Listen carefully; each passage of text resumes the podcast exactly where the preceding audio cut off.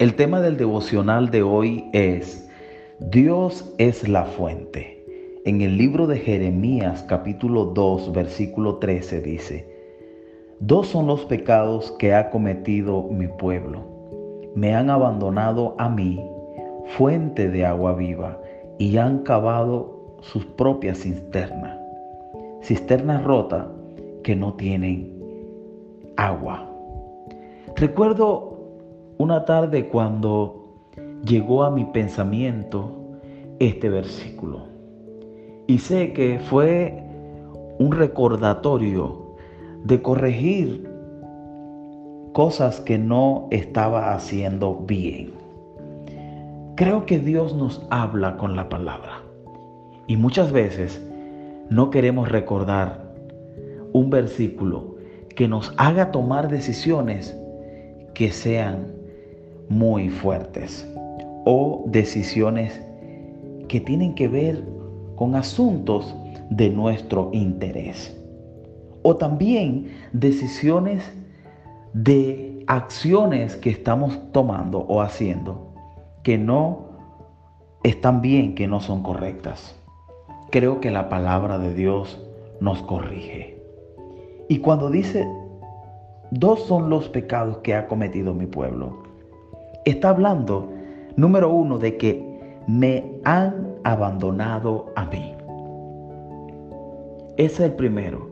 Cuando el pueblo de Dios, recordamos que es una palabra para el pueblo de Dios de Israel, pero también para los gentiles, pero también para la iglesia.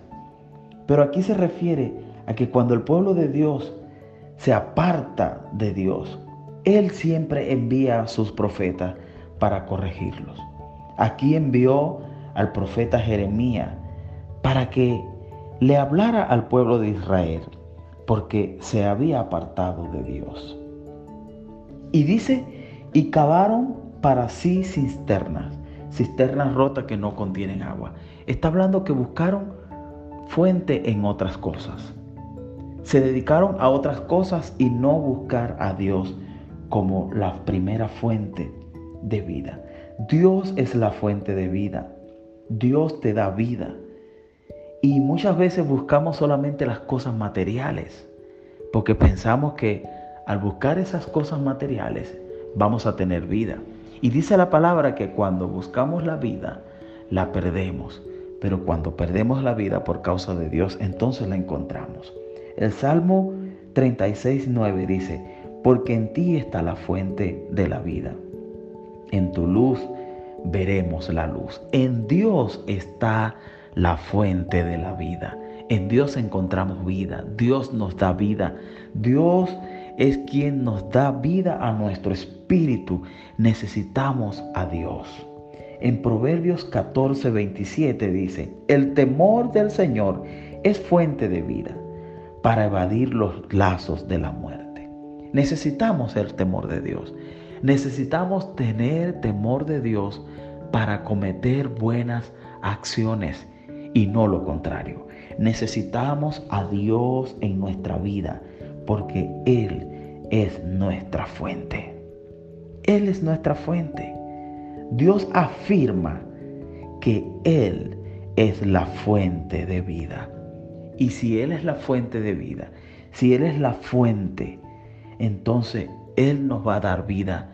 Y no solamente se refiere a la vida física que tenemos aquí, sino que hay una vida eterna. Esa vida eterna es por toda la eternidad. Por eso nosotros los seres humanos tenemos un sentimiento de eternidad. Nadie quiere morir. Pero Sabemos muy bien que por muchos años que duremos, va a haber un momento donde nuestra vida va a terminar. Pero hay una vida eterna y desde ahora debemos construir esa vida eterna. ¿Cómo lo hacemos? Cuando nos acercamos a la fuente de vida, que es Dios. En eso pocos pensamos. Pero sí existe una fuente que se llama Dios, que te da vida y vida en abundancia. Busca a Dios y acércate a esa fuente de vida. Ya no cabes más fuente que no tienen agua, fuentes vacías. Dios es la fuente de vida eterna para ti. Oremos, Padre, en el nombre poderoso de Jesús.